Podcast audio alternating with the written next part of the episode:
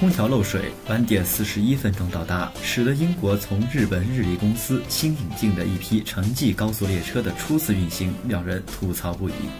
根据 BBC 原先的报道，日立列车速度将更快，拥有十节车厢，六百五十二个座位，载客量更大，相比换下的火车载客能力要多百分之二十四，而且未来二十七年将运行在 GW2 上。但乘客从布里斯托尔开向伦敦的首次服务却晚点到达。由于空调机组漏水，有些人不得不躲避哗哗流下来的水。日立表示，延迟是由于技术小问题。对于这场糟糕的日本高铁英国首秀，日立铁路欧洲公司总经理卡伦·博斯维尔表示，空调问题导致了水流向车厢，而不是排放到外面。他说：“我想对乘客说。”从布里斯托尔到伦敦的首次服务今天没有按计划到达，真是感到万分抱歉。实际上，我也在火车上，晚点和漏水并不是我们期望和知道的服务标准。我们可以并且一定会做得更好。他补充说。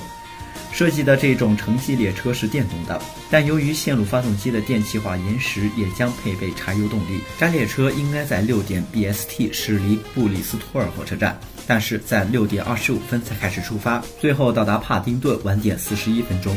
发现漏水问题后，空调就立即关闭了。日立铁路欧洲发言人说，在火车出发之前，工程师们能够解决这个问题。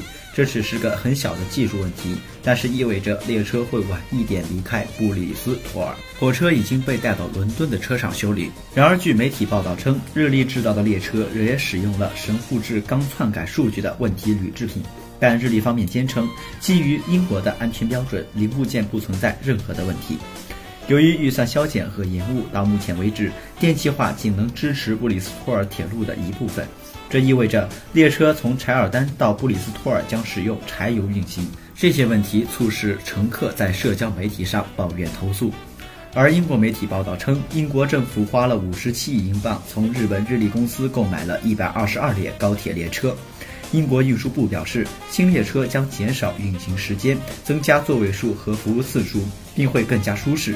交通大臣表示，新列车对布里斯托尔的人来说将是革命性的。这些都是国内最智能的火车，可能是我们全国最好的火车。他说，日历表示，车厢相对较长，为乘客提供了更多的空间和舒适感。